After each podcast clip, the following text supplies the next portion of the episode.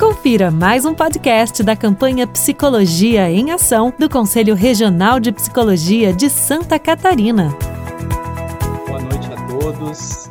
Iniciamos então mais uma live do Conselho Regional de Psicologia de Santa Catarina, uma iniciativa da Comissão de Orientação e Fiscalização e da Comissão e da Comissão de Ética. É, a live de hoje é, tem como temática ética e exercício profissional em psicologia. Eu sou Diego Remor Moreira Francisco, conselheiro do CRP 12, e no programa de hoje a gente tem a participação aí de dois renomados convidados, né? Professor Roberto e professor Yuri. Passo aí a palavra, então, professor Roberto, para se apresentar e interagir com o público também. Ok, primeiro cumprimentar a, a, atividade do Conselho Regional de Psicologia, que tem feito várias, né? A gente tem percebido um esforço grande do Conselho de fazer várias lives com conteúdos muito interessantes para quem tem assistido nos últimos tempos, né? É, eu queria cumprimentar meus colegas aqui que vão, vão, compartilhar comigo esse tema, o professor Yuri, meu colega de departamento, um grande colega, amigo, e o Diego, né, que compartilha comigo orientação de mestrado, e que é conselheiro aí é, do Conselho Regional de Psicologia e que tem tido uma atuação muito importante tanto na comissão de orientação quanto na comissão de ética. Então, queria cumprimentar todos que estão aí presentes. Espero que a gente tenha uma boa discussão. É um tema a, a ética e a atuação profissional realmente são é, é, um, é um grande tema da psicologia e, e cada vez parece que vale a pena a gente discutir isso, né? Então, vamos fazer um bom debate. Exatamente. Bacana. Então, também gostaria de agradecer a iniciativa do Conselho. É um prazer estar aqui com vocês, né, com meu colega Roberto, aqui, que compartilha tantas atividades conosco na UFSC, né, com o Diego aqui conosco também. E, sobretudo, né, digo da minha felicidade satisfação em poder estar contribuindo com o Conselho nesse momento, com esse debate ético, que, de maneira geral, tem chegado até nós né, na universidade, nas esferas profissionais, muitos, muitas questões novas, interessantes, que surgiram aí nos últimos tempos, sobretudo com a pandemia, e que acho que ela merece aí uma atenção especial nesse momento especial em que a gente vem vivendo. Então, agradeço ao Conselho a oportunidade, a COF, COI, todo o pessoal né, da administração e gestão do Conselho pela iniciativa, parabenizando a todos. Exatamente. É, até antes de a gente entrar numa, numa introdução geral do, do próprio da live de hoje, é, o Conselho Regional de Psicologia ele gostaria de destacar uma, uma questão muito importante, que é o 11º Congresso Nacional de Psicologia, o CNP. Então, o Conselho Regional de Santa Catarina começou essa mobilização em torno do 11º Congresso Nacional de Psicologia, que tem início é, agora, né, e será concluído em 2022. É, é o CRP, é o, o, o CNP é um importante instrumento e vai ter como um tema de destaque o impacto psicossocial da pandemia, desafios e compromissos para, o, a, para a psicologia brasileira frente às desigualdades sociais. Com esse escopo, pretende-se então trazer para discussão os desafios que a psicologia enfrenta diariamente, em especial diante da pandemia. O CNP acontece a cada três anos e possibilita a participação direta e democrática da categoria na construção da psicologia durante todo o seu processo. As etapas que compõem, então, o CNP são eventos preparatórios, pré-congresso, congresso regional da psicologia, que é o COREP-SC, e o Congresso Nacional CNP. Então, os psicólogos que têm interesse de participar do, do evento e sugerir ações ao, ao CRP, CRP 12, é, e o CFP, né, quanto à realização do próximo triênio, a maneira de enviar essas su sugestões é via formulário de proposta, que está disponível no site do CRP 12. Lá vocês vão encontrar o ícone, então, e também será enviado no chat durante as nossas atividades. O formulário pode ser acessado pelos psicólogos que queiram enviar suas propostas, ainda que não consigam participar do evento. A ideia é possibilitar que a categoria contribua com a construção da psicologia nos próximos três anos e por, por isso contamos com a sua participação. É extremamente importante a participação de todos, façam sugestões, participem desse é, do Conselho Nacional, que é um, é um instrumento de extrema importância. Diante disso, é, trazendo o nosso contexto hoje da live, a ética e o exercício profissional, obviamente que a ética do exercício profissional é um tema de extrema relevância, como já destacou o professor Roberto e o professor Yuri, e um dos elementos mais importantes para gerar a credibilidade e confiança necessária para o exercício profissional. Os preceitos estabelecidos no Código de Ética Profissional do Psicólogo, que é a resolução do CFP número 10 de 2005, norteiam a prática então profissional, proporcionando um padrão de, de conduta estruturado então em valores relevantes para a sociedade e para a prática profissional. O CRP 12 tem como uma premissa muito destacada entre os conselheiros e a diretoria, que é a, a orientação exaustiva dos psicólogos. Esse é um grande foco do, do conselho e dessa plenária quanto à orientação e à necessidade de interação com os psicólogos. Diante dessa premissa, nós vamos trazer alguns temas em que é, são solicitados à Comissão de Orientação e Fiscalização quanto a pedidos de orientação e também algumas denúncias. Nesse contexto, eu vou trazer um, é, de forma geral esses pedidos de orientação e denúncia e depois, juntamente com o professor Roberto e o professor Yuri, a gente vai é, discutir esses temas. Então, com relação a pedidos de orientação o que se tem feito mais, o que tem se proposto mais junto ao próprio CRP é o contexto de registro documental, elaboração de documentos, o contexto de atendimento online e a relação com a justiça, que seria perícia, depoimento, disputa de guarda. Quanto a denúncias feitas à COF, a Comissão de Orientação e Fiscalização, nós temos a publicidade profissional, em geral relacionados as redes sociais, forma de publicação e, e outras demandas, a avaliação psicológica, o contexto de condições de trabalho, no que se refere à autonomia, sigilo, local de atendimento, práticas alternativas. Nesse sentido, é, essas são as principais pedidos de orientações e denúncias. Então, começando aqui com, com o professor Roberto e o professor Yuri, é, vejo como um, um, tema bem relevante né, em termos de pedido de orientação, que é o registro documental. Então, nesse tema, é, gostaria de ver qual, quais informações que o próprio professor Roberto poderia passar, professor Yuri, no que se refere a esse. Bom, é, Vamos lá. Eu acho que a gente tem muito tema, uh, né, eu acho que o Diego destacou vários temas importantes no campo da conduta. É, é, é importante destacar, eu acho que inicialmente, Yuri, quando a gente fala em ética, a gente está falando em padrão de conduta, né, que difere do campo da moral, né, porque a moral, a ética reflete a moral, né, de uma sociedade.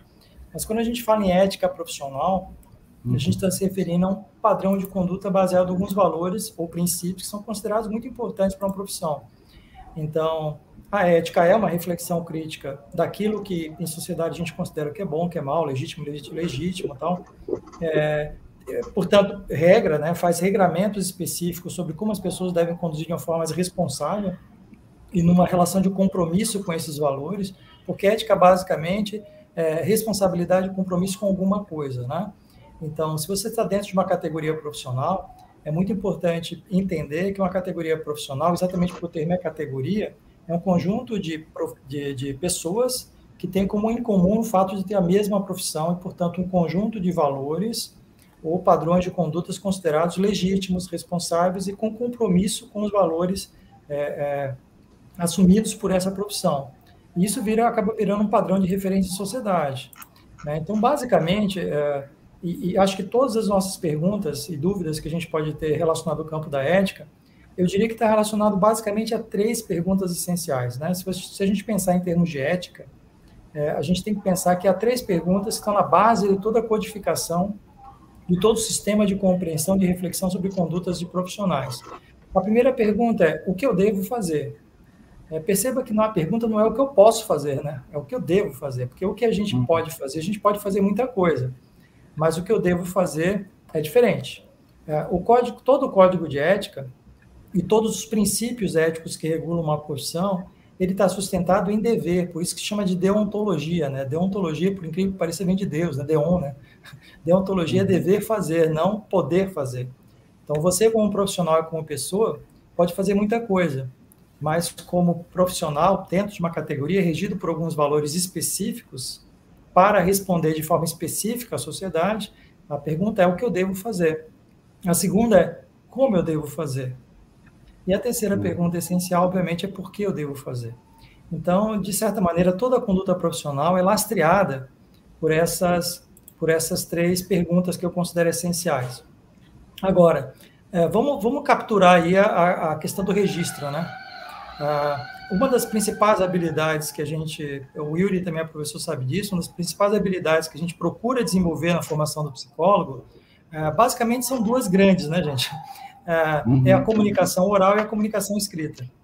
Tá? E o registro faz parte da comunicação escrita. Tá? E essa habilidade nem sempre ela é algo que surge naturalmente na sua vida profissional. Ela precisa ser treinada. A comunicação escrita é treinada. Elaborar um laudo, uhum. elaborar um parecer, um relatório, até mesmo um atestado, que aparentemente é mais simples de ser feito, por uma comunicação mais breve, ela é um registro documental de um conjunto de processos que foram realizados em relação a um determinado caso concreto, usuário, instituição, etc. Então, existe na, no registro da atividade profissional, uh, e ele tem uma capital importância, porque o registro faz a marca né, do profissional em sociedade, chancelado pelo seu nome, pelo seu CRP, ou seja, por sua condição de ser profissional, inscrito num conselho, numa autarquia que regula e fiscaliza a sua profissão, regido por um tribunal ético. Tá? Então, você está sob o estatuto de uma instituição que regula as condutas desses profissionais. Então, quando você assina, coloca o nome do CRP, você assina psicólogo fulano de tal, num registro qualquer, você está é, colocando, de certa forma, uma certa autorização para responder à uhum. demanda da sociedade sobre o estatuto de ser psicólogo, ser regulado, sobre o estatuto ético, etc, etc. Então, a, o registro é muito importante, né? saber fazer o registro, e aí não, uhum. não é somente o registro de uma, de uma técnica de intervenção, de um sistema de avaliação, mas do próprio tratamento psicológico, né? de sistema de acompanhamento, reabilitação, todo o procedimento que o psicólogo realiza em sociedade. E a gente sabe que um dos grandes problemas que acontece na profissão é que a inabilidade ou a falta de habilidade e repertório para escrever em termos de matéria psicológica sobre aquilo que o psicólogo investigou, avaliou, tratou, o que quer que seja, esta inabilidade, essa dificuldade de produzir uma comunicação e um registro é, importante sobre esse assunto, ele vai acabar tendo implicações éticas, por quê? Porque você vai sair de um certo padrão de responsabilidade sobre o seu, sobre o seu trabalho. Essa é uma, uma parte da história do registro que leva à documentação. A outra é a guarda disso, né? Como é que eu guardo o registro de elementos de, de, de confidencialidade, elementos de sigilo na sua relação com os usuários em geral? E aí vem a segunda parte da, da dimensão do registro, que é você, na sua atividade técnica como psicólogo, saber uh, uh, é, na sua compreensão desses casos que você vai trabalhar, em qualquer dimensão aí da intervenção psicológica, que você consiga traduzir isto em elementos de registro técnico, seja indícios, indicadores, evidências, é, registros narrativos, cursivos, o que quer que seja. E é muito importante manter isto guardado, porque ele reflete uma interação que deve, na base, né, levar em conta os dois grandes princípios éticos, que é do sigilo e da confidencialidade. Se houver mais, mais adiante uma chance, eu queria destacar a diferença entre os dois conceitos, que nem sempre são iguais na prática profissional. Então, para começar o nosso debate, vou passar a bola para Yuri aí para certamente desenvolver mais esse, essa questão.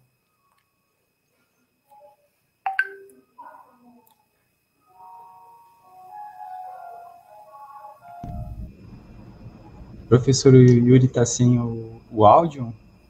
Eu, é, tenho a impressão que travou, professor Yuri.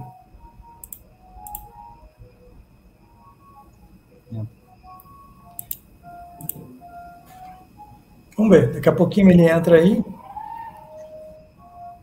Ah, enquanto o professor Yuri retorna, Diego, quem sabe a gente podia desenvolver um pouquinho mais é, é, essa questão do, do registro, é, e a gente sabe como as comissões de ética e, e, orientação profissional, elas são muito instadas, né, provocadas sobre como os psicólogos devem escrever, uhum. devem registrar, devem guardar os registros.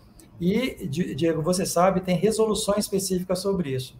Isso está no Código de Ética, é, é, a, a, previsão do registro, especificamente lá no artigo 14, tá? Para quem quiser conferir lá, a previsão do registro, qualquer meio de registro de prática psicológica está previsto e também está previsto em resoluções posteriores sobre registro, guarda de registro, documentação de registro. Então, hoje, um uhum. profissional de psicologia, ele só não vai saber lidar com isso se não prestar atenção nos marcos legais que já estão postos e disponíveis para a categoria. Eu não sei a tua experiência na, na ética na COF, Diego, como uhum. é que uhum. tem vindo essas questões do registro, né? Quais são as principais dúvidas que o psicólogo na prática apresenta é, ao conselho? Ele chega ao conselho e pergunta o que especificamente? Como é que você tem visto isso na sua é... prática profissional? Professor, até ia comentar aqui, a grande parte do registro documental junto à comissão de ética, quando vem processos disciplinares, né, éticos, a gente vê a forma de um, de um registro ou o não registro documental, né, a, a pessoa não tem um histórico desse atendimento, ou mesmo quando faz em prontuário, ele faz de maneira errada, né, o, o prontuário, ele tem uma forma de se expressar para trazer um indicativo de acompanhamento daquele profissional. E às vezes a pessoa confunde com um registro é, realizado de maneira mais é, copiando falas, e não é assim, né? Muitas vezes o, o, próprio prontuário ele tem um sentido de quando eu tenho um, uma, um, uma equipe multidisciplinar, eu me comunicar, mas na medida do que é necessário para que o outro profissional é, possa acompanhar o caso e não entrando em, em aspectos de intimidade daquele sujeito relatado durante, uma, durante um atendimento. Então, a gente percebe algumas situações nesse sentido, ou a falta dele, do registro, né, da necessidade do registro, ou um registro elaborado é, de maneira errada, com, é, com conteúdos que extrapolam a necessidade para aquele procedimento. É, e o, um dos problemas, Diego, que eu, que eu percebo na prática profissional é que, às vezes, na hora de transferir esse registro é, para uma demanda do qual é solicitado, por exemplo, o Ministério Público, um juiz de direito, num processo judicial, um processo pericial, numa disputa de guarda, né? ou seja, em que você tem um registro lá é, que você fez do seu, vamos dizer, do seu jeito intuitivo de fazer o registro, meio narrativo, né? Mas na hora de transferir isso para elaborar um relatório emitir um parecer de algo mais específico ou até ajudar, assessorar numa assistência técnica, pericial tal. O que acontece é que aí, neste caso, aí a gente percebe que uma, uma ausência de tecnicalidade no registro. Né? Exatamente. E, por quê? Porque a, o, o, psicólogo, às vezes, trabalha, é, Diego, isso é muito importante, a gente fazer uma, uma avaliação disso, a gente trabalha muito no oral. Uhum. Né? A gente tem uma tradição muito oral em psicologia. Mas na hora do registro, muitas vezes tem dificuldade de subscrever naquele registro tecnicamente do que, eu estou me referindo. Tá? Então, por exemplo, oralmente a gente pode perceber que a pessoa tem uma dificuldade de se expressar no, meu, no processo de atendimento. Mas como é que eu registro isso tecnicamente? Como é que eu indico tecnicamente que você observou uma uhum. pessoa com dificuldade de expressar? Expressar o quê? Né? Exatamente. Emoção, expressar o quê? Pensamento, expressar o quê? Uma lógica de raciocínio, expressar o quê? Percebeu? Então, tem tecnicalidades que eles vão ajudar depois, inclusive, tornar o seu material é, de conclusão daquele, daquele, daquela intervenção muito mais robusta, muito tecnicamente mais robusta, e vai dar mais clareza ao processo de, de trabalho de prática profissional do psicólogo.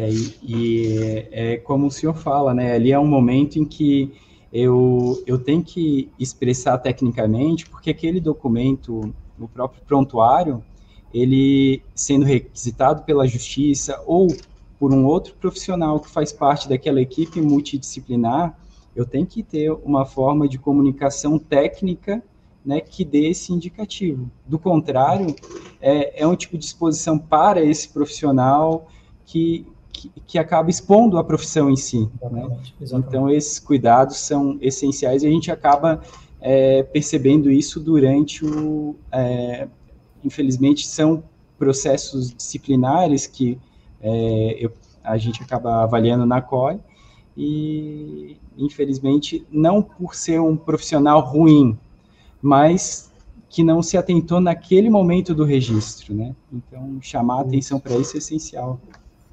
Perfeito. É, é, essa discussão acho que vai, vai surgir agora nos próximos temas que você vai tocar, que é como você se expõe desnecessariamente, não somente no registro, mas certamente nesses outros pontos que você elencou aí da, desse trabalho importante é, da COF e da COI. É, professor, até ligado a esse tema, a gente tem a parte de elaboração de documentos, né, os documentos psicológicos, de extrema importância para a categoria e que, que estão é, vinculados a esse contexto de registro documental como uma, um registro do profissional, né, quando é demandado em si. É, até sobre esse tema, a gente tem aí a, a Resolução 06 de 2019, que é uma referência, né, revogou então a Resolução 07, e, e trouxe uma série de, de avanços também. Né? A gente já percebia que aquela resolução tinha alguns problemas, mas com relação à elaboração de documentos, é, é, um, é, um, é, é, é um norteador extremamente importante para a categoria, né, professor? Sim, certamente. Bom, quem sabe vamos para o próximo ponto, porque ele vai circular, Diego, enquanto o professor uh, Yuri está tentando entrar aí, né? Está com dificuldade de, de, acesso. Ah, sim. Ele pode então, é, então, saindo aí do contexto da, da elaboração de documentos, outro contexto é o atendimento online. Com a, com a pandemia, a gente observou a necessidade, então, já era permitido mas com a pandemia isso se tornou mais necessário, né, em razão das restrições é, e demais situações, e, e, e, é, um, é, é uma demanda extremamente solicitada na COF. Deve ter aumentado muito em função da pandemia, né, Diego? Mas não é só aqui, é em todo o Brasil. Uhum. É muito importante a gente saber que a, a, o atendimento psicológico, qualquer que seja ele, tá, gente? Qualquer que seja o tipo de atendimento, um acompanhamento, uma terapia, um processo de avaliação, qualquer que seja o atendimento psicológico feito por psicólogo, há muitos anos, desde o final da década passada, na verdade, desde os anos 90, que já há discussões internacionais e já há experiências internacionais sobre o chamado atendimento imediato pela internet, tá? Isso já existe. Acontece que a Obviamente, essa discussão é mais recente no Brasil. É, os conselhos, de certa maneira, já tinham ideia do que estava acontecendo, né, Diego? Já havia uma série de pessoas perguntando e práticas é, no Brasil sobre atendimentos pediátricos pela internet. O que acontecia é que a gente não tinha uma regulamentação robusta, né? A gente tinha princípios em algumas resoluções, algumas indicações mais é, periféricas tal. Mas a partir de 2019, final de 2019, 18 e 19, né, que saiu legislação específica sobre isso, mas especialmente agora na pandemia, aí as resoluções se tornaram mais, mais especializadas, né? Então, é, banco de dados, né? o EPSI lá, né? o cadastro de psicólogos, toda uma regulamentação de como realizar atendimento. Agora, existem já princípios internacionais de atendimento psicológico, especialmente pela Associação Norte-Americana de Psicologia, inglesa, canadense, tem muitos manuais técnicos ah, relacionados ao assunto. É, agora, em relação aos marcos legais no Brasil sobre atendimento online, eles são realmente mais recentes, especialmente desenvolvidos em estados provocados pela pandemia. Uma provo provocou, né? E provocou por quê, né, Diego? A gente sabe que os profissionais de psicologia, especialmente no campo da clínica, é, trabalham, é, pelo menos trabalhavam até bem pouco tempo, predominantemente face a face, né? O atendimento chamado face a face, o atendimento presencial e foram imediatamente colocados na situação remota. E foi uma mudança muito repentina. Né? Provavelmente muitos que estão aqui na, na sala né, eh, devem estar se, se, se, implicando nessa discussão, porque houve uma mudança muito repentina. Né? Psicólogos que saíram de uma situação de interação clínica face a face foram imediatamente colocados numa relação é, mediada pela internet, numa relação remota. E isso, obviamente, criou uma série de uh, conflitos né, consigo mesmo e com o campo de atuação, porque, vamos dizer, é diferente fazer esse atendimento, tem implicações éticas, e a questão do setting, e a questão do ambiente do outro, né? Como é que eu controlo isso? Porque lá eu controlava tudo no setting clássico e tal. Mas essa mudança da mediação pela internet, ela provocou uma série de questões que chegou ao conselho, né? Chegou a vocês aí, né? Como é que eu faço? E nesses casos, como é que acontece e tal? Então, realmente foi um debate muito rico, está sendo um debate muito rico. As primeiras produções científicas já estão aí né, acontecendo sobre essas repercussões da, da, da crise sanitária, da pandemia, é, no atendimento psicológico. Tem vantagem e desvantagem, né? a gente vê isso na literatura de forma muito clara, o, o, como os psicólogos tiveram que se adaptar, desenvolver repertórios muito rapidamente, alguns nunca tinham usado computador, né, gente? Alguns nunca não, não sabiam o que era uma plataforma, né? O professor Yuri que chegou aqui, né?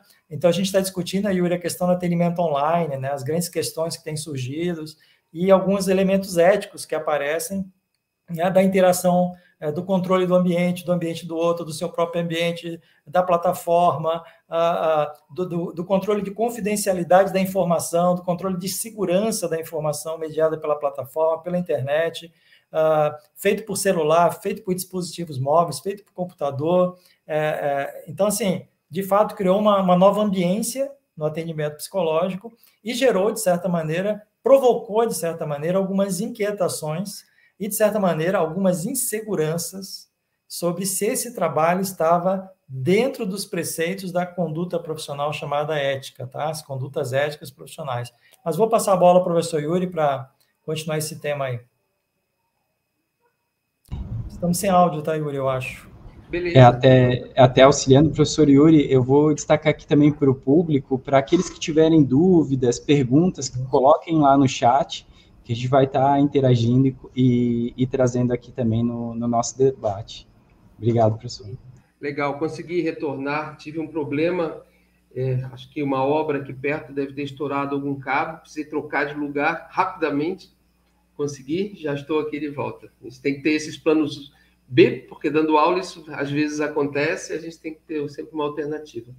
Então, Roberto, assim, ó, Diego, é uma situação muito interessante. A gente vem enfrentando isso, né, tanto do ponto de vista das atividades que a gente desenvolve, como também do ponto de vista das próprias eh, atividades de pesquisa que se apresentam no atendimento online, né? Então, quando a gente fala desse atendimento, os protocolos todos que os psicólogos estavam acostumados a, a utilizar, tiveram que ser alterados, né? Inclusive, a gente está hoje, é tudo muito novo, né? tudo muito novo, e as pessoas estão começando a se adaptar a essa nova modalidade. Inclusive, alguns eventos e congressos da psicologia estão tendo mesas específicas para discutir este tema, né? ou seja, e avaliar a efetividade, os problemas, a confidencialidade, ou seja, é um tema extremamente relevante que, inclusive, hoje é objeto de, de, mesas em congressos a respeito da experiência que esse ano e meio, dois anos praticamente de atendimento nessa modalidade tem nos proporcionado.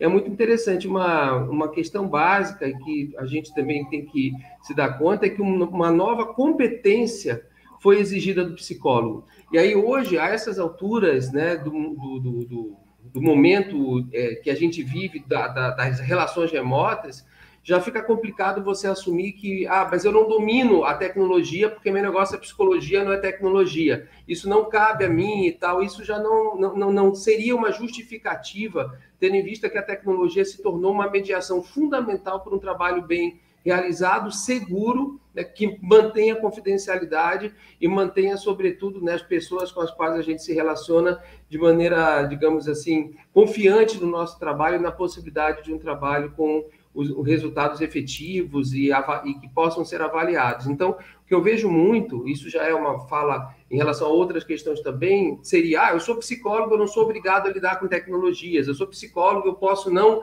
não saber e tudo bem, essas coisas podem. Então, isso não. não e, se, e se há algum problema, eu justifico dizendo que isso não é uma habilidade ou uma competência que caberia a mim como psicólogo. Né? Só que a, a esse momento, considerando essa situação que a gente vive, esse tipo de justificativa não cabe mais. Né? Não cabe mais porque grande parte dos atendimentos estão ocorrendo mediados pelas novas tecnologias. Né? Os clientes, grupos, pessoas, instituições, organizações que a gente atende confiam na nossa capacidade de manter um atendimento de qualidade e nos chamam né, e nos contratam né, partindo do pressuposto que nós somos capazes de manter um trabalho de qualidade à distância. Se não formos capazes, então assim não faremos. Se estamos fazendo é porque a gente assume que nós somos capazes de fazer com qualidade.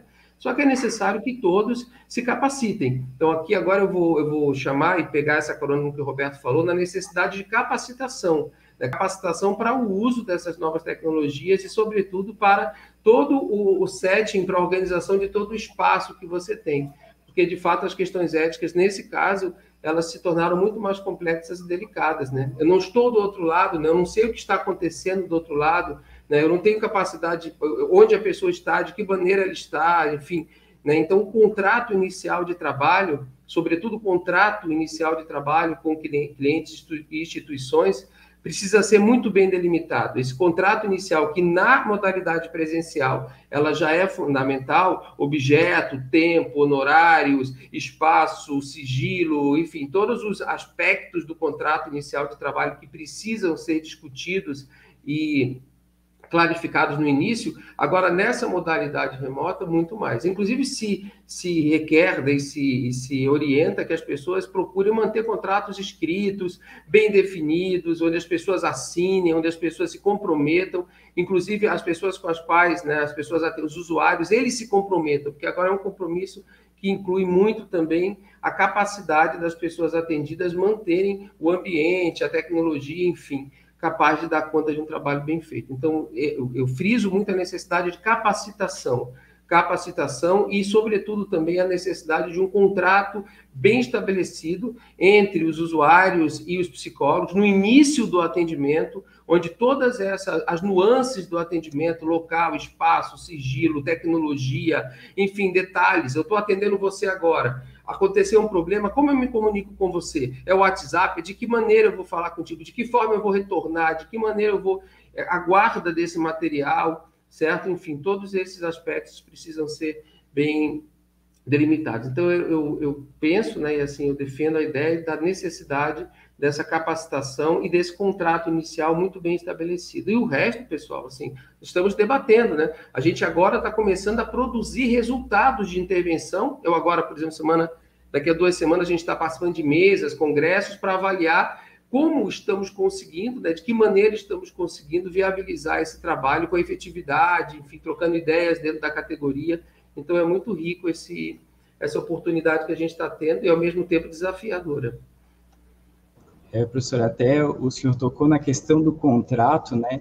O, é, em geral, a gente percebe que o, o, psicólogo não era muito afeito a esse procedimento, mas ele tem, é, agora com, com o próprio atendimento online, ele tem duplo, é, duplo uso, digamos assim, tanto para garantir o profissional é, no que se refere à questão de guarda, sigilo de dados e vincular também aquele que está sendo atendido a esse procedimento, né? Porque, como falou, bem falou o professor Roberto, é, a gente não está num setting controlado, tanto aquele, aquele sujeito que está sendo atendido pode divulgar alguma imagem, ou querer divulgar determinado atendimento, como ele tem que se sentir seguro ali o, o paciente, o sujeito que está sendo atendido, também tem que se sentir seguro de que ele está num ambiente em que o profissional que está do outro lado vai, vai guardar sigilo, não existe ninguém no entorno dele, né? E isso a gente faz num set de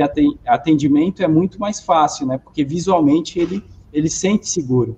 Então, no, no, na modalidade online, o contrato, eu vejo que além de uma garantia para o profissional, é uma garantia para o sujeito que está sendo atendido, para vincular ele também a essa, a essa questão e trazer mais segurança, né, em termos gerais do aspecto. A, a resolução do CF, inclusive, quando eu falo contrato, inclusive é escrito, Né? Não, é só, não é só contrato verbal ou, ou, ou, aquele contrato psicológico inicial que você. O que eu, tô, eu quero ser bem explícito, até por uma Perfeito, questão de segurança, de, de, de, de uhum. detalhamento de todas as questões que esse, que esse atendimento remoto envolve. Eu, eu oriento fortemente para que se façam contratos padronizados, escritos, bastante detalhados sobre essas questões, para que todos possamos ficar seguros né, nesse ambiente é, novo, digamos assim, que a gente vem trabalhando nos últimos tempos. Exato. Inclusive, Yuri, a, a, a, geração em que eu fui formado e a geração em seguida, pouco fazia contrato. Né? Uhum. O contrato era chamado contrato psicológico, né? É aquele que você, uhum. na interação com o usuário, você formulava alguns compromissos básicos e era suficiente para o trabalho iniciar. É, isso não é mais possível. Né? Hoje você precisa, no seu contrato, dizer o que, que você vai fazer, em aproximadamente quanto tempo, se será revisado, quanto custa, né? porque tudo está previsto em Código de Consumidor, está né? Tá, tá previsto em todas, todas as regulamentações que têm a ver com prestação de serviço. Então, hoje, é, é muito importante até para os estudantes é, que, que, estão em processo de formação, para os psicólogos até que estão aí, mas não têm a, a tradição, a, a, conduta de fazer isso, mas o contrato com o usuário, independente se é, é remoto ou não, é muito importante hoje em dia, porque firma uma relação de compromisso. E ética tem três palavrinhas-chave sempre, tá? associada à conduta ética: é cuidado, compromisso e responsabilidade. Né? Se alguma dessas palavras é, é, fraquejar, vamos dizer assim, na conduta, você certamente poderá estar é, com implicação ética em algum desses, desses domínios, né? Então, isso é muito importante, a questão do contrato, o registro escrito mesmo. Perfeitamente. É, já que a gente está debatendo alguns temas, né, é, surgiu aqui no, no chat também uma questão para falar um pouco do, do contexto de sigilo e confidencialidade, e aí tanto no, no aspecto do atendimento online, quanto no, no aspecto de, de registro. Foi um, é, um contexto que o próprio professor Roberto falou, e que de repente seria interessante esclarecer aí para o público em geral, né?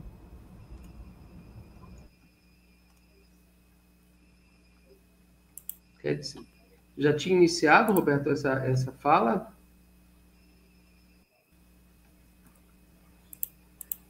É, eu acho que estava falhando, Diego. Eu não sei se eu entendi a tua provocação agora. É, foi uma pergunta feita aqui no, no chat do YouTube quanto à, à diferenciação entre sigilo e confi, confidencialidade. É, tentando aproveitar o aspecto do atendimento online que tá, aborda esse contexto também, né? mas também está presente na, no registro documental. Né? Então, se o senhor puder abordar um pouco Perfeito. essa diferenciação. É,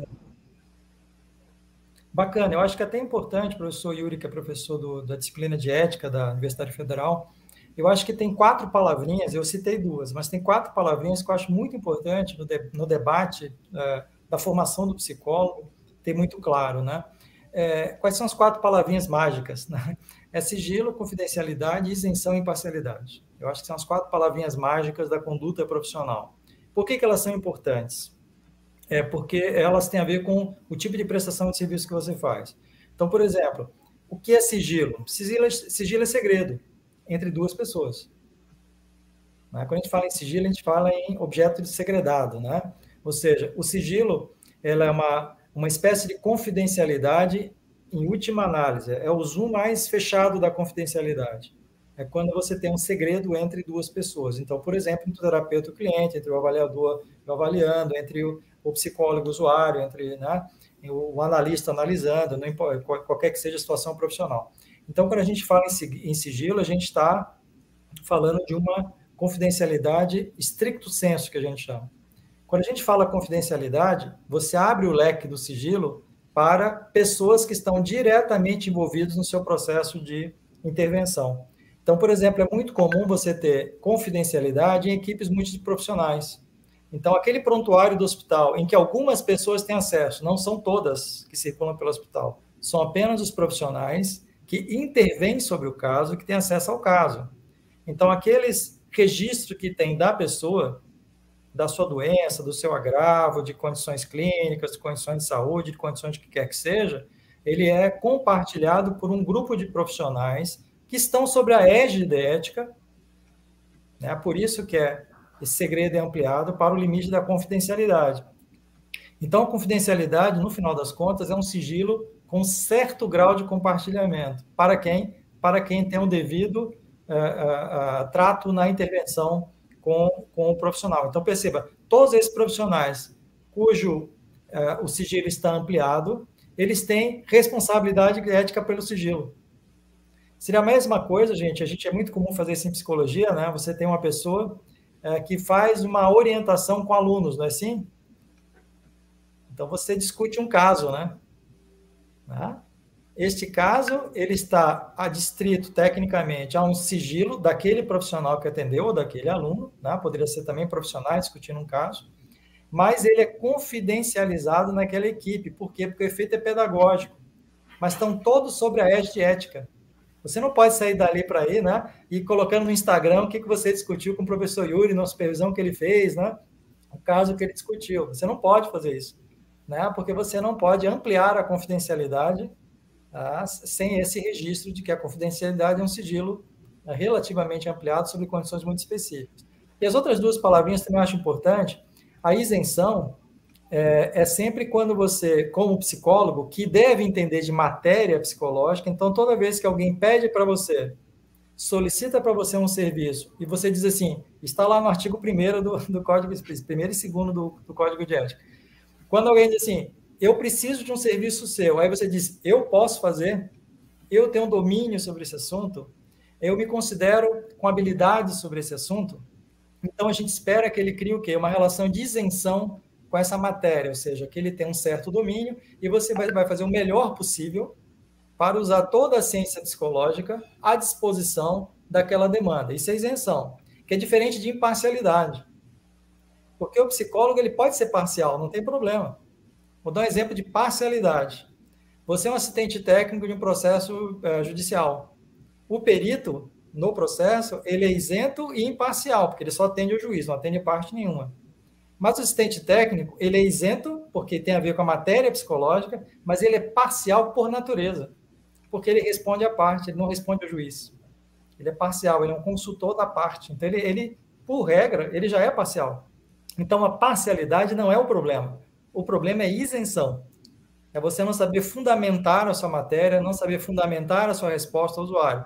Então, percebeu como as quatro palavrinhas a gente às vezes não esclarece muito bem na formação do psicólogo, que essas quatro palavrinhas são muito úteis e que organizam a nossa conduta em sociedade.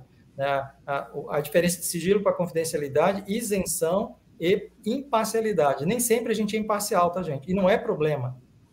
A situação exige que você seja parcial. É da, da competência à parcialidade. Isso não é problema. O problema é isenção. Porque se você não tem isenção, acabou a sua resposta em termos de ciência psicológica. Eu acho que era isso, Diego, que tinha perguntado.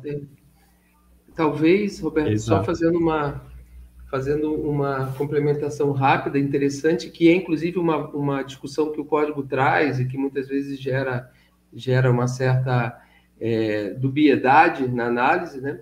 que é o fato de quando você parte do pressuposto de que o sigilo, né, você tem relação, como você marcou bem, na relação específica com a pessoa atendida, o segredo. Mas quando você amplia para equipe multiprofissional ou para quem solicitou o documento, etc., aí o tal a quem de direito o extremamente necessário.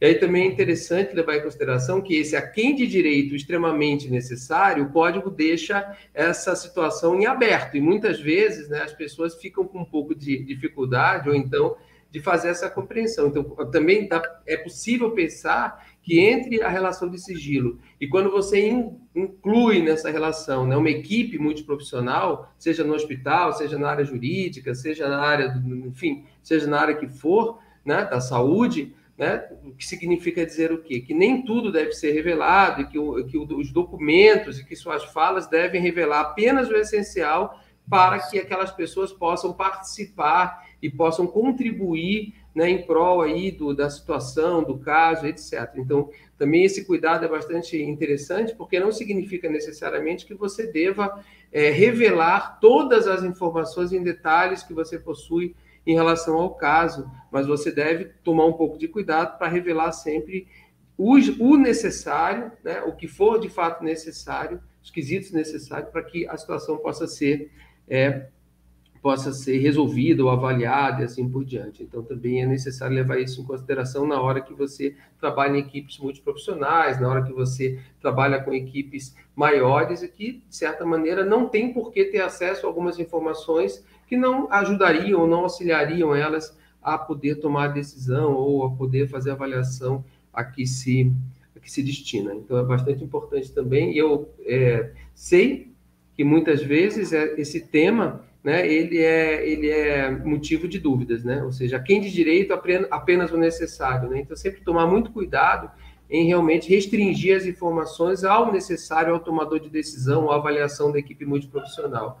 Não, não revelando aspectos do atendimento que não deveriam ser revelados nem em caso de confidencialidade, porque eles não caberiam, ou não auxiliariam, ou não têm, então, como peça né, de uma decisão, eles não têm fundamento, é, não tem necessidade, ou seja, não são informações necessárias para tomada de decisão. É isso, Diego. Eu acho que agora foi o Roberto que deu uma caidinha. Caiu. Imagina num atendimento online, né? Essas pois é, isso que, que tá aparece, né? Isso que está acontecendo aqui é um exemplo do que a gente vive, né? Que a gente precisa Exato. ter a capacidade de, de ter um plano B, tentar, tentar fazer algum tipo de saber o que fazer. Isso pode acontecer durante um atendimento, não é isso? A gente está discutindo isso aqui, eu posso atendendo uma pessoa e essas situações acontecem, né? Estão muitas vezes acima do nosso controle. Né? Então, enfim. Uhum. É, até surge aqui ainda dos temas abordados uma pergunta quanto a é, se é obrigatório o contrato assinado em atendimentos clínicos, né? É, com relação a, a, falamos do contrato como uma, é, uma sugestão quase que é, indicando, né, é, que seria necessário, mas a princípio hoje o contrato ele não é obrigatório para atendimento clínico, ele é muito recomendado, né, como um instrumento. É, não sei se o professor Yuri também quer comentar sobre a obrigatoriedade ou não do contrato. Opa, tá sem som, professor. Por isso é que eu usei o termo, né, que é uma. Porque se fosse algo já, já é, definido do ponto de vista da, do, da, própria ética, né, eu nem teria, nem, nem, teria muita necessidade de eu ficar reforçando tanto aqui, né? Então, eu tô na, porque quando a gente fala de ética, a gente está falando da possibilidade de refletir sobre aspectos que muitas vezes vão além de um código de conduta moral, né? Quer dizer, o, o, o, psicólogo não pode ser operador de um código ou, ou, então seguir cegamente um código. A ideia de um código não é uma camisa de força que vai fazer ele seguir de maneira crítica. A ideia é pensar sobre o código, seguir o código e refletir. Né? A, a, essa, essas essas é, é, orientações todas elas têm um fundamento que pode ser debatido, né? É, tá, é aberto, quer dizer, obviamente que uma vez colocado como um código de conduta moral que é necessário ser seguido e há penalidade, etc., precisa ser seguido, mas a ideia geral é que, para muito além do código, existem muitas questões que o código não vai cobrir. Eu, inclusive, fiz um, um levantamento anterior, já vou para a resposta, né? A gente já está no quarto código. Eu até passar um slide já, já, já deixei de lado essa ideia. Mas assim, a gente está, o pessoal se localizar, né? O código ele é vivo, né? A gente fala de um código de ética, a gente está falando de um, de um elemento que ele é processual, ele é vivo, ele muda de acordo com a sociedade. A gente teve o nosso primeiro código em 75, né? Depois, da, da, da depois de muitas discussões, e aí teve outro em 79 e outro em 87. Então, em 12 anos, a gente já construiu três códigos. Né? Depois do, do de 87, a gente veio para o código de 2005, e aí a gente já teve um intervalo de 18 anos. E agora a gente já está com um intervalo de 16 anos. Então percebam assim, a gente está no quarto código, esses, e o código de ética responde às necessidades da sociedade. Então a gente está com código, o anterior já tinha 18 quando o 2005 entrou, a gente fez três códigos seguidos, um atrás do outro em, em, em 12 anos, e agora a gente está com código aí já vigente há 16 anos. E as resoluções do Conselho vão né, norteando, né, por meio das resoluções, o Conselho vai organizando as práticas.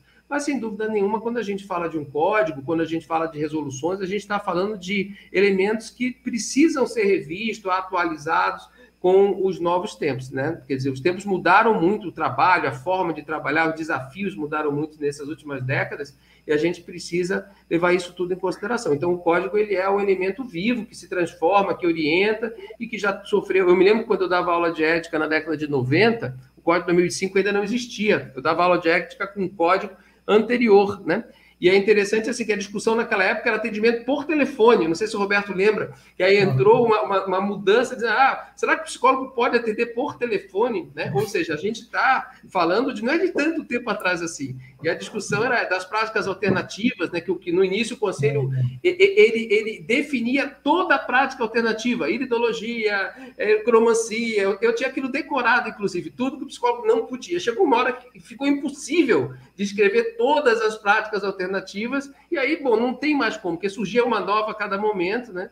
E aí se criou uma nova maneira de entender isso a partir de uma perspectiva da, da pesquisa, do tempo de consentimento, de não poder cobrar, de ter que, enfim.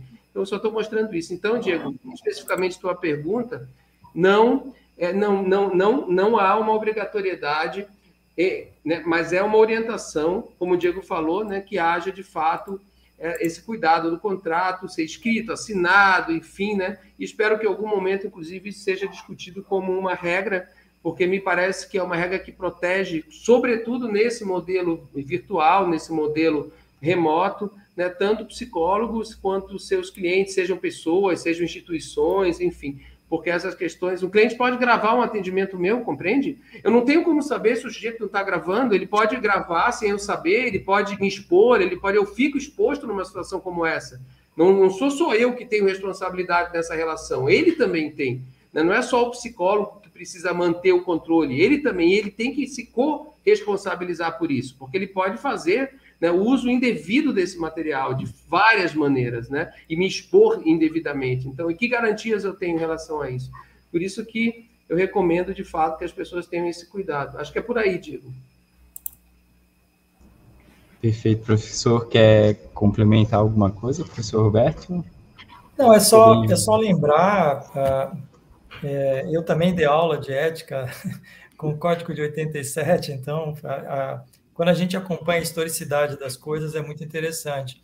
É, mas, assim, nos anos 2000, sai uma resolução na época sobre a tentativa de regulamentar a psicoterapia, não sei se vocês lembram, mas nos anos 2000, acho que a resolução número 10 de 2000, que foi muito discutida na época, ela já indicava na resolução, no texto da resolução, de forma muito especializada, que era a ideia de que você deveria estabelecer o contrato como uma prerrogativa é, para atendimento psicológico.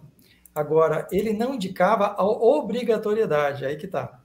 Ele dizia, olha, é importante o contrato, especialmente nos processos de tratamento tal, assim, uma prerrogativa, usava essa expressão na época, prerrogativa. Eu lembro também quando eu dava aula de ética, Yuri, eu disse, ó, vocês têm que ter cuidado com essas expressões, né? Porque essas expressões, elas, às vezes, elas não explicam muito bem para a pessoa se eu devo ou não devo. Prerrogativa é, é importante que você use, mas não é obrigatório. Né? Então, nós nunca colocamos numa codificação específica obrigatoriedade. Entretanto, olha que interessante. Se um usuário reclamar do seu serviço e você não tem nenhuma prova material de como esse serviço é feito, com que qualidade é feito, em que horários são feitos e com qual é, resposta legal, né, é, financeira, inclusive, o, o cliente participa, é, eu, eu já, já vi situações de colegas meus me dizerem, né, olha, eu estou atendendo uma pessoa há oito meses, ela não me pagou nenhuma sessão até agora. Eu falei, tá, mas isso está registrado em contrato? Não. Não. Eu sinto muito. Quem é um cuidador? Quem é um responsável pelo pagamento? É ela, ela mesma, ou outro cuidador dela? Não sei. Olha, você está com, você está muito, tá muito frágil essa relação de contrato. Então tem que ter muito cuidado. E os psicólogos às vezes, é, é, é, por tradição do contrato, né, do chamado contrato psicológico, que é absolutamente necessário numa, no atendimento, mas não confundir isso com o registro da atividade, até porque hoje todas as regulamentações do Conselho atuais pedem registro de tudo, de contrato, é, de atendimento, de evolução de caso, né, de término, ele pede uma série de, de registros e documentos muito especializados, né? Então, hoje você não pode não fazer registros desde o contrato inicial. E agora, como o Yuri falou muito bem, na modalidade online, o que, que te garante a segurança da do, do sigilo.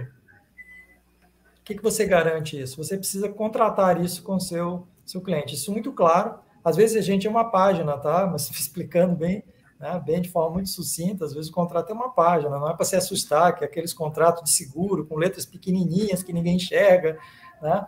300 páginas, não é isso. É um contrato com coisa muito simples, objetivo, qual é o tipo de serviço prestado, quais são os honorários, como devem ser pagos os honorários, qual é o tempo de avaliação se o serviço está né, dando algum resultado ou não. Se dá, isso é recomendável, inclusive no contrato que tenha. Então, assim, às vezes eu fico pensando, Yuri, que é, é de forma muito objetiva, precisa ensinar literalmente como fazer contratos em situações de atendimento, porque chega ao conselho esses problemas, entendeu? Então parece que a formação não está dando conta de, de forma muito técnica, dizer, olha, é uma prerrogativa importante do atendimento psicológico.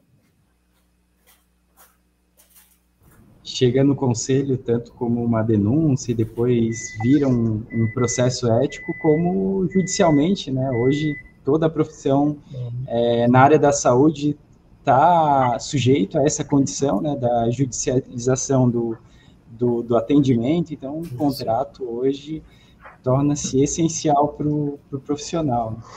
E agora, vendo, falando de justiça, né, um próximo tema aqui colocado como é, é, solicitado em termos de orientação é a relação com a justiça, no contexto de perícia, no contexto de um depoimento desse profissional, né, no, em juízo, com relação à disputa de guarda é, realmente não só como orientação, mas a, a gente percebe no, na comissão de ética uma série de processos é, de denúncias é, encaminhadas por juízes com relação à atuação de determinados profissionais, assim como é, no âmbito da justiça também é, uma série de denúncias e é, processamento ético também pedindo a abertura então, de processo ético com relação a esse tema. Nesse contexto, abro, então, aí a, a discussão, né, um tema extremamente relevante e também é, polêmico em geral, né?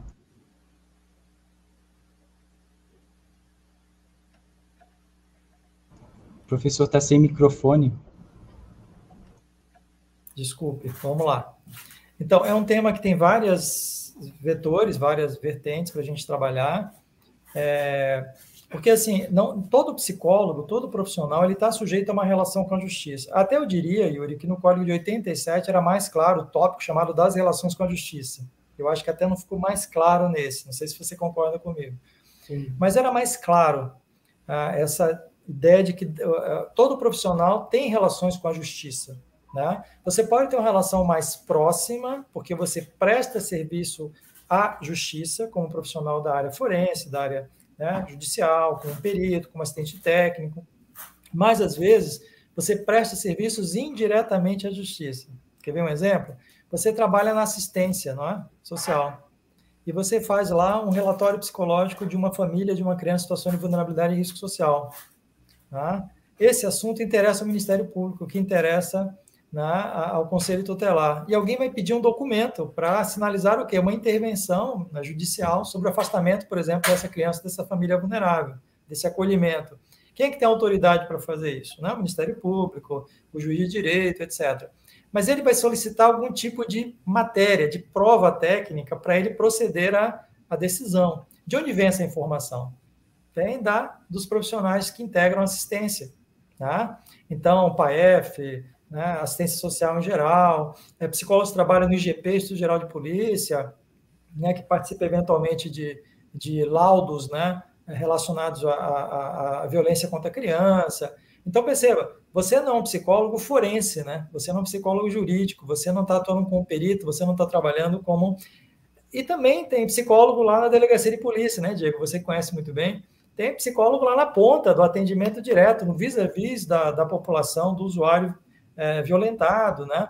Então, aquele psicólogo faz lá atendimento, vis-a-vis, elabora um relatório que vai para o delegado, o delegado coloca no inquérito policial, aquele inquérito sustenta a informação que vai para o Ministério Público para peça de acusação, que vai para o Judiciário para formar a, é, é peça no, no, eventualmente no processo judicial. Então, perceba, você está indiretamente no sistema de cascata de decisões, né, em que você participa não diretamente, mas indiretamente. E vou mais além. Você é um psicólogo que trabalhou a vida inteira em consultório, né, você atende uma criança, uma mãe, etc, etc, um dia vem a mãe e diz, olha, eu estou precisando de um laudo né, psicológicos acerca de, né, da meu filho, porque é importante, papapá, papá, só que ela não disse para você que estava em, é, é, em disputa de guarda com o cônjuge. E aí você, de boa fé, sem muito entendimento da relação com a justiça, faz o quê? Elabora um documento, esclarecendo um pouco como é que está a Você está imaginando que pode ser para a escola, que pode ser um pouco da boa fé, com um pouco de desinformação, e aí você entrega um documento, essa pessoa, né, esse, esse cônjuge, esse cuidador, né, pode ser necessariamente pai e mãe, mas quem está lá no papel de cuidador, ele vai ao judiciário com aquele, com aquele, é, com aquela informação e entra, peticiona, né, no judiciário e diz, olha, eu quero, né, isso aqui vai entrar na minha regulamentação de visita, vai entrar na, na, na discussão do poder familiar, né, é, então, aquele entra né, como peça, e o seu nome está lá, psicólogo, registro e tal. E a outra parte, não contente com aquele documento, vai fazer o quê, né, Diego? Ele vai, vai, vai denunciar, né? Vai denunciar você no conselho, vai denunciar no judiciário, você vai entrar como agora indiretamente como um, uma, um protagonista desnecessário, porque você. Perceba, a relação com a justiça é ampla direta e indireta. Você pode ser perito, assistente técnico, trabalhar no consultório, no assistência social, dentro da delegacia, fazendo avaliação em concurso público. Uhum. As relações são as mais. Né? Você fala concurso público, o candidato não gostou da avaliação, não se sentiu privilegiado naquela avaliação, o que, que faz? O que entra, né? passa o período recursal, vai lá, entra com ação em juízo, aí tem que ter um perito. Perceba, no final das contas, a relação com a justiça é capital. Eu até acho que o código ele é muito sucinto é, com tantas, eu estou tentando aqui resumir, né? Quantidade uhum. de, de, práticas associadas às relações com a justiça que a gente precisa ter muito cuidado. E isso é, é, muito sério, porque isso envolve, o Diego sabe disso, que chega no conselho muitos problemas relacionados a essa inadequação na relação com a justiça, de forma uhum. direta ou indireta. Desculpa o alongamento, mas é que é tanto assunto associado. É muito, né? E, professor, também é, lembro muito da, das questões do processo ético com relação a misturar papéis, né? Então, eu atendia determinada pessoa, ela pede para ser assistente técnico em determinado processo judicial e a gente já tem um novo problema, né?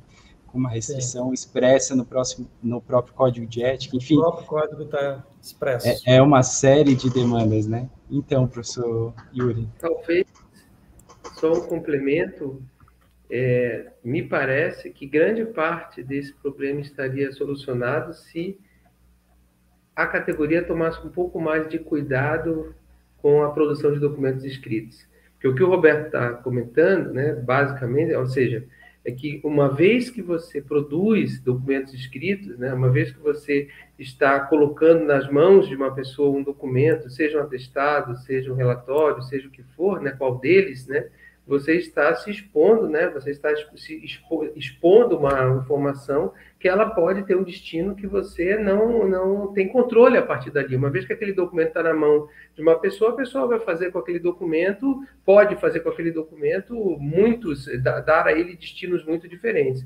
Então, assim, na, me parece que a fonte, uma das fontes desse problema, é a fonte, inclusive, que mais, se não é a que mais, mas uma das que mais gera denúncias e problemas, que é a falta de competência na produção desses documentos, que acabam gerando aí uma série de denúncias e questões que têm não só envolvimento com a justiça, mas também com outros elementos, né? Me parece também, agora falando um pouco da perspectiva de professor, né?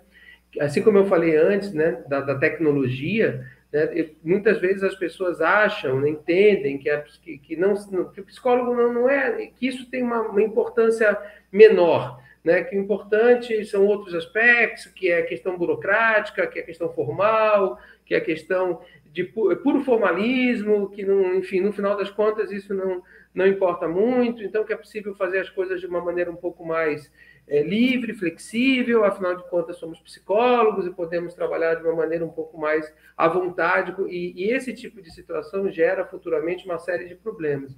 Então, como também Roberto marcou antes, né, a produção de documentos e a capacidade de registrar né, documentos com segurança técnica né, e com segurança também em termos jurídicos é fundamental. Nós estamos, eu, eu estou né, contribuindo com a, com a Comissão de Ética nos últimos tempos, né, e a gente vem acompanhando algumas situações exatamente que atravessam essa questão. Né? Você produz documentos, esses documentos muitas vezes vão até a justiça e são utilizados em processos, anexados pe como peças de processos né, dos mais variados, né, e são utilizados para isso. Muitas vezes são contestados, exatamente os documentos são contestados com o valor desse documento porque ele é produzido de maneira inadequada. Ou o título é inadequado, o psicólogo não faz, não segue sequer a estrutura do documento, né? Eu não, eu não digo nem do conteúdo, porque o conteúdo, mas a, a estrutura mínima do documento, que é uma assinatura, um CRP, um carimbo, uma identificação de, de a quem se destina, quer dizer, nem a estrutura mínima do documento, às vezes,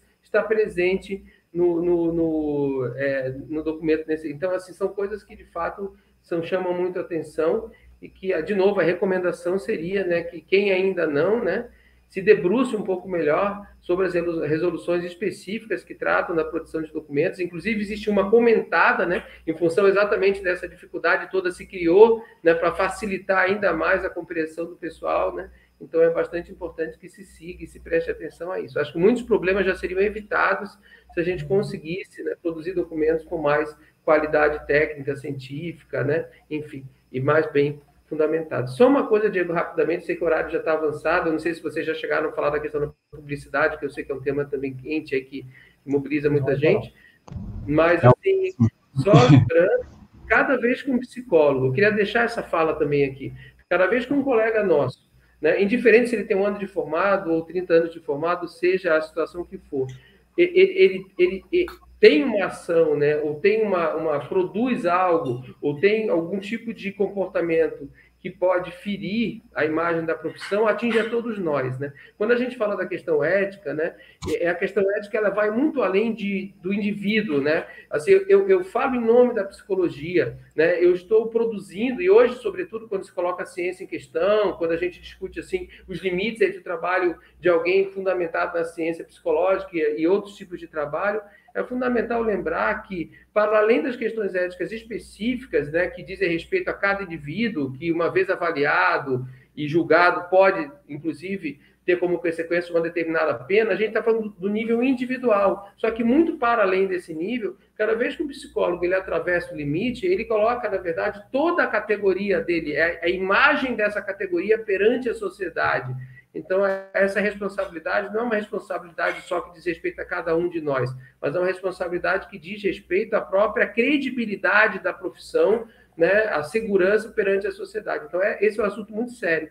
Por isso que eu volto a apelar assim, para o pessoal que está aqui nos assistindo, tem essa consciência que não é só uma questão do âmbito individual, de você ter uma penalidade, ou de você atravessar uma fronteira, ou de você desrespeitar um artigo, uma linha, uma resolução, mas sim é o nome de toda uma profissão né, que precisa e deve cada vez mais ser respeitada numa sociedade extremamente complexa e, e em alguns momentos escorregadia, enfim, com narrativas várias, várias tentativas aí de de, de, de, de, alguma maneira nos desvalorizar em alguns momentos. Enfim, é muito importante que a, que a categoria entenda a importância né, que, que existe na defesa dos princípios éticos né, da nossa profissão. É isso, Diego.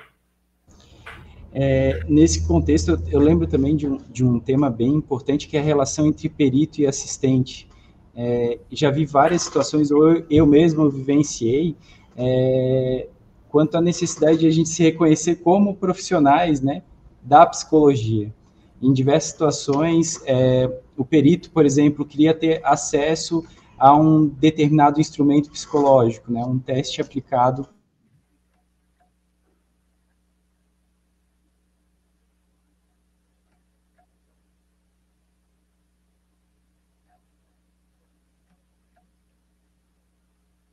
Roberto, você está sem som. Acho que agora foi o Diego. É, cada um a gente está revezando aqui, cada vez um, um dá uma, uma travadinha. Tá sem som, Diego. Voltei agora. completo. então, a necessidade de a gente mediar entre perito e assistente técnico, né, dois psicólogos, é, por exemplo, é, a questão de não precisar subir no processo judicial esse teste, né, dar completo acesso a esses instrumentos para que a gente também traga esse resguardo à profissão, né, a esses instrumentos, também não é, exponha o, o, sujeito que está, a, a, parte, né, que está tá no processo, e ao mesmo tempo a gente mantém essa relação que é instruída no código de ética e, e mesmo na resolução é, com relação a, a, a, a, demandas no contexto de justiça. Lembro isso porque é, é, algo que depende muito do profissional, né? Obviamente, se o juiz ele exige, a gente não tem como recusar, né? Mas se é feito esse acerto entre perito e assistente técnico, normalmente o juiz tende a aceitar e, e, e ver que os elementos foram colocados e foi dado acesso. Né? Lembrando só esse tema, que é algo que eu vi muito recorrente também, né? É, passando aqui agora no, no contexto também de denúncia, um tema bem relevante que é a publicidade profissional. É, hoje a gente tem é, diversas maneiras de divulgar o, a, a profissão em si, né, o atendimento psicológico, o serviço prestado pelo psicólogo, e surgem algumas questões éticas nesse tema. Então, pergunto, é, nesse contexto, quais são as orientações ou é, reflexões necessárias? Vamos lá. Yuri, quer começar? Comece. Posso comentar um pouco? A gente pode fazer uma vai e vem aqui. O, o, me parece assim, Diego, esse tema. Primeiro, eu vou começar bem, bem assim, do, do Beabá, né? O próprio artigo 20, o artigo 20 do código, né? Por mais que o código tenha aí seus 16 anos, se nós seguíssemos ele, a gente já estaria muito bem fundamentado em relação a uma série de coisas, né? Aí você vai dizer assim, ele é amplo, ele é amplo, mas a base, né? A questão de interpretação, mas a base está toda ali. Se você parte, se você parte, por exemplo, do pressuposto que ali você coloca, vou pegar um exemplo só, né? não vou ficar entrando no mérito do uso do, do, do, do, valor como, como propaganda, ou usar a sua propaganda, a sua publicidade, né, é, em demérito de outros profissionais, ou então fazer previsões taxativas de resultados, mas eu vou pegar lá a linha H, que fala da questão do que eu acho que tem tudo a ver com essa situação que a gente vive hoje, a interpretação dela, né? Quando você fala que você não deve divulgar de maneira sensacionalista seu serviço. Eu acho que hoje, com as redes sociais, né? É, e aí, o que, que significa você divulgar de maneira sensacionalista seu serviço? Então, o que é, de novo, aquela questão básica, né? Que tipo de imagem, que tipo de representação a psicologia pretende ter perante a sociedade? Então, me parece que ao discutir, embora o código tenha 16 anos, embora ele tenha sido produzido em uma época em que essas questões da rede social, essas divulgações em TikTok, Instagram, enfim, Facebook e outras redes, não era algo ainda existente, né? A questão básica é que divulgar trabalho de maneira sensacionalista você pode divulgar por meio de vários instrumentos, ou seja, o instrumento mudou. Hoje você tem a rede social, no passado você não tinha, tinha outras possibilidades. Mas isso não quer dizer que a, que a regra básica não continue a mesma. Porque você pode manter uma publicidade profissional numa rede social séria, bem feita, é, seguindo todos os princípios éticos da profissão, de maneira não utilizando previsão taxativa, não utilizando preço, não utilizando, indicando seu CRP, seu nome, seu CRP, suas indicações. Você tem condição de fazer uma publicidade muito adequada nos meios de comunicação contemporâneos para poder ser. Né? Nós precisamos ser conhecidos. É que eu quero fazer uma fala também no sentido que não estou fazendo uma crítica ao uso das novas tecnologias para você apresentar o seu trabalho. Absolutamente. Né? Outro dia teve uma pergunta assim, mas será que o psicólogo deveria deixar de usar? Não, a, a roda da história não roda para trás. Eu, enfim, as novas tecnologias estão colocadas e o psicólogo ele está no campo. é bom que ele faça, inclusive é bom que ele divulgue seu trabalho. É importante, né? É uma, é uma maneira de, de nos é, aproximarmos das pessoas, né, de todas as gerações. Os jovens, sobretudo, usam as redes sociais de maneira constante, né? Se a gente não faz hoje, por exemplo, na universidade, vou dar um exemplo nosso, né? Desde que começou a pandemia, a gente teve que se inserir, e hoje a gente faz é, uma série de divulgações dos nossos trabalhos na universidade. Se você for olhar, por exemplo, vários laboratórios da, da própria universidade têm Instagram, tem, tem canal no YouTube, divulga vídeos, faz uma série de, de, de divulgações, né? vários laboratórios da universidade, muitos da psicologia, assim por diante. Então, absolutamente, o uso das redes sociais ela é um problema em si. Né? A questão básica, me parece, né, se eu olhar com um pouco mais de cuidado, sobretudo para a linha H do artigo 20 do nosso código, né, quando ela, quando ela explica explicita de maneira bastante clara, né, que o psicólogo não fará divulgação sensacionalista das atividades profissionais. E aí você precisa compreender, né, que essa divulgação e aí você vai dizer, mas rede, as redes sociais elas têm esse caráter sensacionalista. Bom, aí que está o limite da, da, da, questão, né? O que que você consegue, o que, como você pretende divulgar psicologia, etc. Ah, mas eu preciso fazer isso para poder captar clientes, para poder receber likes, para poder ter seguidores. Bom, Aí vem aquela velha questão, né? A qualquer, isso vale para qualquer profissão, né? Nós não precisamos, não devemos, nem queremos atender o mercado de maneira absoluta, sem a, a crítica alguma, para conseguir ter uma penetração, para conseguir ter um reconhecimento. A gente não deve seguir necessariamente de maneira cega os ditames do mercado, porque o mercado hoje é assim, eu preciso me colocar dessa maneira do mercado. E aí a discussão ética é fundamental. Essa é uma discussão antiga, né, do quanto que a psicologia deve seguir ou fazer qualquer coisa em nome de, de, de aumentar a sua projeção no mercado. Né? E essa é uma discussão que hoje, com as redes sociais, ela se intensificou. Não devemos absolutamente, em nome de alcançar um público maior, a, a atravessar todos os critérios éticos para dar conta de fazer aquilo que o mercado deseja. Nós não somos reféns do mercado, né? nós não, somos, não devemos ser reféns do mercado, trabalhamos a partir de uma perspectiva científica, ética, bem fundamentada e tal. Então, essa ideia, se eu não fizer, se você não fizer, não, não deve fazer. Não deve fazer divulgação que alguma, de alguma maneira vincular seu nome a isso. E uma última questão sobre isso, já te passo a palavra, Roberto. Uma última questão sobre isso, saber fazer a diferenciação. Uma coisa é você como cidadão, você pode ter o blog, ter, ter, ter seu canal, fazer uma divulgação e tal. Você, outra coisa é você re, relacionar a sua formação, a sua profissão, o seu CRP a esse tipo de trabalho. Então, também é bastante interessante aí o cuidado, cada caso tem que ser analisado de maneira pontual. Mas você pode ter como pessoa, né, como cidadã, como cidadão, fazer uma divulgação, você tem direito, livre expressão, ok. Outra coisa é você fazer isso como psicólogo tal, CRP tal, e estar publicizando esse trabalho como psicólogo. Então, também essa, esse limite é muito interessante. Se você está apresentando-se como psicólogo, vinculando o seu CRP a esse trabalho, espera-se, então, que você siga todas as orientações éticas que já existem. Por isso que eu digo, eu até faço um, uma, uma pontuação. Poderia haver resoluções mais atuais sobre isso, poderia, mais pontuais sobre essas questões.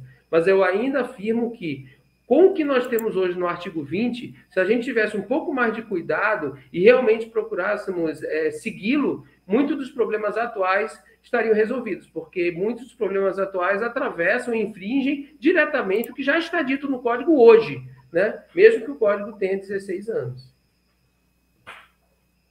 Bacana. Bom, bem rapidamente, o Yuri é, esboçou muito bem. Eu, novamente, sou muito preocupado com conceitos. Eu acho que, é, novamente, eu acho que a gente tem comunicação, publicidade e propaganda. Por exemplo, nós estamos aqui numa atividade de comunicação. E isso está lá no, no, artigo 19 do Código de Ética. Né? No artigo 19 do Código de Ética, assim, ó, o psicólogo, ao participar da atividade de veículo de comunicação, zelará para que as informações prestadas disseminem o conhecimento a respeito das atribuições dos psicólogos com base científica e papel social da profissão. Isso que a gente está fazendo. E esse evento ele foi publicizado, ele teve publicidade do Conselho Regional de Psicologia, mas vocês vão perceber no banner que tem o nome do Yuri e tem um CRP dele. Psicólogo Yuri, psicólogo Diego, psicólogo Roberto, tem um CRP. A gente também está cumprindo outra, outra regra que o Yuri acabou de frisar, do artigo 20, que você deve informar sempre seu nome completo e seu registro profissional. Então, às vezes, são pecados capitais também, Yuri, que a gente vê na rede. As pessoas se anunciam psicólogo, fazem curso, promovem é, disseminação de informações, mas ele não indica o registro. E a gente percebe isso nas redes sociais de uma forma geral, às vezes de uma forma desavisada, não, não necessariamente uma forma de afrontamento ao código de ética. Às vezes você diz assim: olha, cuidado com isso, ele vai lá e retira, porque ele, ele realmente passou, né? ele não, não tinha percebido que ele está ferindo o código de ética. Só isso já, já dá direito à advertência, né? porque é, ele acabou de infringir o código de ética, que é muito claro em relação a isso. Tem, tem, tem é, o código até melhorou bastante essa discussão, acho que o artigo 19, 20 e 38, se eu me falha a memória, são os artigos que mais falam de, é, de publicidade e propaganda. Agora, interessante, no código de ética não existe a expressão publicidade, tem a propaganda. Isso tem uma, uma implicação muito importante, porque publicizar é tornar público. Nós estamos em ambiente público agora discutindo psicologia, estamos falando de ética. A publicidade em si não é o problema. O problema é a publicidade sem seguir os parâmetros da divulgação pública, do que seria público, ou o que seria o padrão de publicidade de informação psicológica. E o segundo é vender uma ideia ou serviço, que é a propaganda, na publicidade. Seria mais ou menos eu aqui aproveitar essa nossa reunião social e vender um serviço meu, aproveitando que tem uma, uma clientela aí de psicólogos que poderiam, entendeu? Então, eu estaria fazendo uma propaganda dentro de um evento público. Então, isso é muito importante a gente também tratar que a comunicação entre nós, ela deve sempre existir cada vez mais, usando redes sociais, publicizar as nossas atividades, sim, até para mostrar o nosso serviço à sociedade, só que tem que ter muito cuidado com a propaganda associada. Eu faço mais barato, eu sou melhor, eu faço diferencial, o que eu faço ninguém faz, eu garanto melhores resultados, o meu serviço é bem pago, você tem ganho e benefício melhor do que outras pessoas. Então, isso é propaganda, para a gente não usar a expressão enganosa, mas é uma propaganda que é, no código de ética, definida como infração ética. Você vender ideias ou serviços desparametrizadas da conduta esperada na sua categoria. Então, isso é, de fato, algo muito importante. Então, muito cuidado com a propaganda. E aí, o segundo aspecto que o Uri tocou, mas eu acho muito importante frisar, não confundir rede pessoal com rede profissional. Essa confusão é motivo de muito problema ético. Você junta na mesma rede para economia de rede de trânsito social, mais likes e seguidores numa, é? num único canal, só que aí você confunde, né? Você coloca coisas da sua vida pessoal com coisas aparentemente da sua vida é, profissional. E essa confusão é muito complicada, porque você está indiretamente vendendo um serviço acompanhado de vida pessoal. E aí tem uma coisa que o professor Yuri conhece muito bem, que em ética, em ética, uma coisa é a convicção baseada em valores pessoais, outra coisa é uma convicção, convicção baseada em responsabilidade profissional. Código de ética não é código de valores pessoais. Código de ética é de valores profissionais, ou seja, é um acordo feito por uma categoria para seguir esse padrão de conduta. Não seguindo, você é responsabilizado por não seguir. Ele não trata de valores pessoais.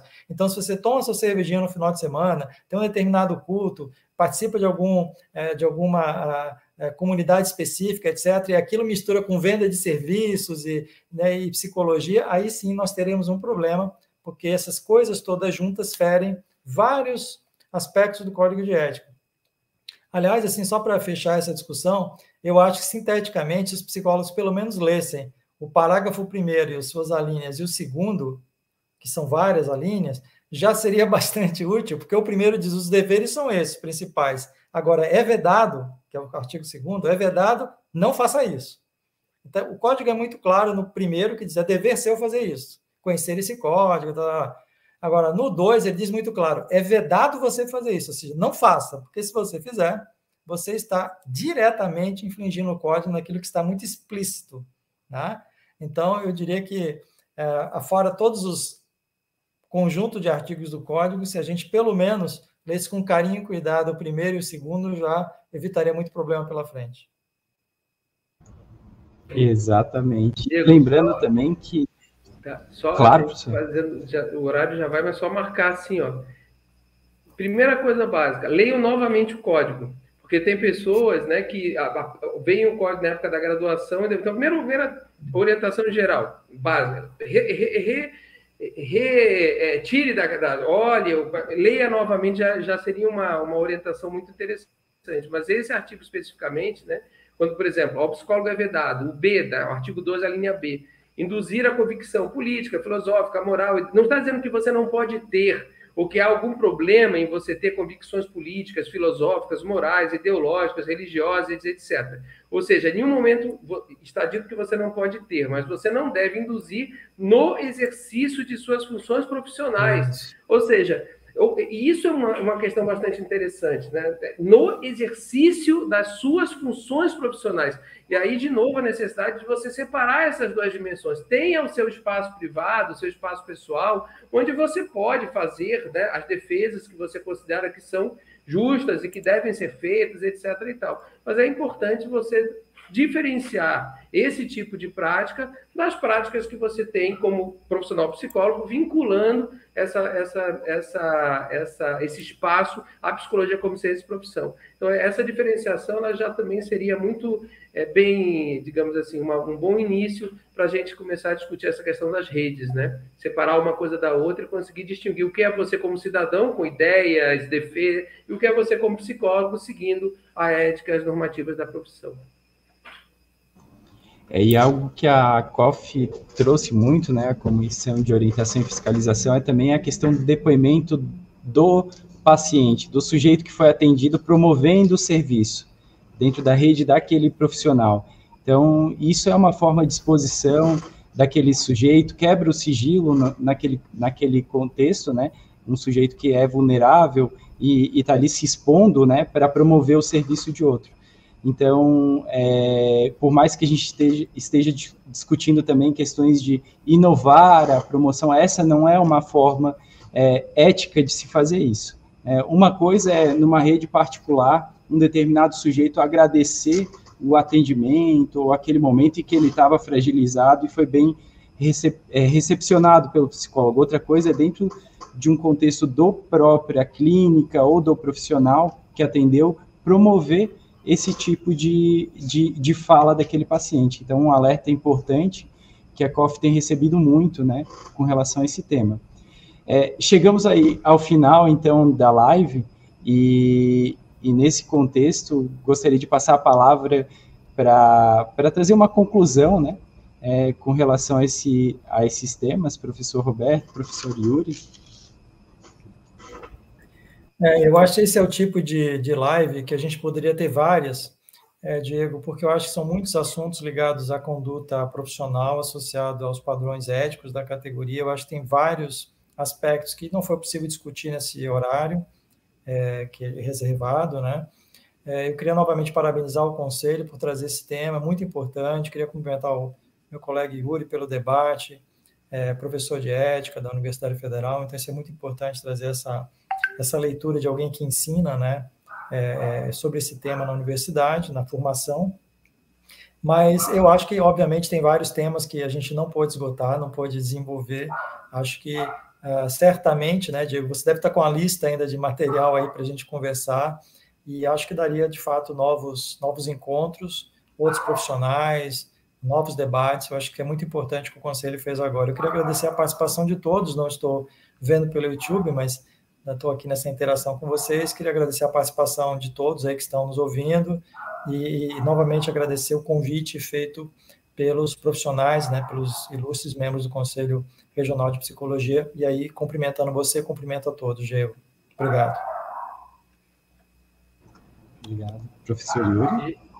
Diego, é um grande prazer estar aqui com vocês. Agradeço novamente o convite, né? Já o fiz no início, agradeço novamente esse é um tema que eu fico, eu saio daqui com uma sensação que teríamos que ter outras discussões sobre isso, como o Roberto falou. E já, e já me coloco à disposição, e acho que não apenas com o professor Roberto, comigo, com outros profissionais também que estejam aí trazendo esse tema, eu acho que é um tema que merece realmente um aprofundamento. São muitos temas, muitas questões, a gente está, está enfrentando uma série de desafios, então fico, acho que é interessante pensar realmente em reproduzir, tendo em vista a importância e a relevância desse tema. Agradeço muito o convite do Conselho, estou muito feliz em poder contribuir com o Conselho também, e para todos os nossos aqui, quem está participando, quem está nos ouvindo, fica sempre o convite, aquela questão básica que nós falamos, né? Re, revisite o código de ética, se faz tempo que você não, não, não mexe nele, né? Tente, assim, preste muita atenção nessas novas possibilidades né, que a gente vem enfrentando de atendimento remoto e tudo aquilo que implica.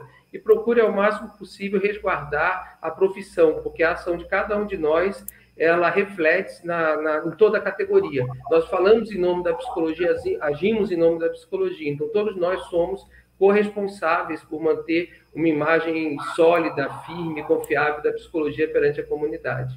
Então é isso, um prazer estar aqui com o professor Roberto, grande parceiro de trabalho, Diego também, todos os membros do conselho.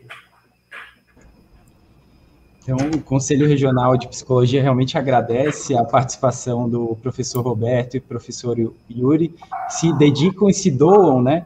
Se colocam num, numa posição é, é, de expressar e de orientar. É, imagino quantas pessoas estão nos assistindo e já foram alunos, então, do professor Yuri, do professor Roberto, que são expoentes para nós. Então, o Conselho só é, é, realmente agradece muito essa doação é, realizada hoje, né?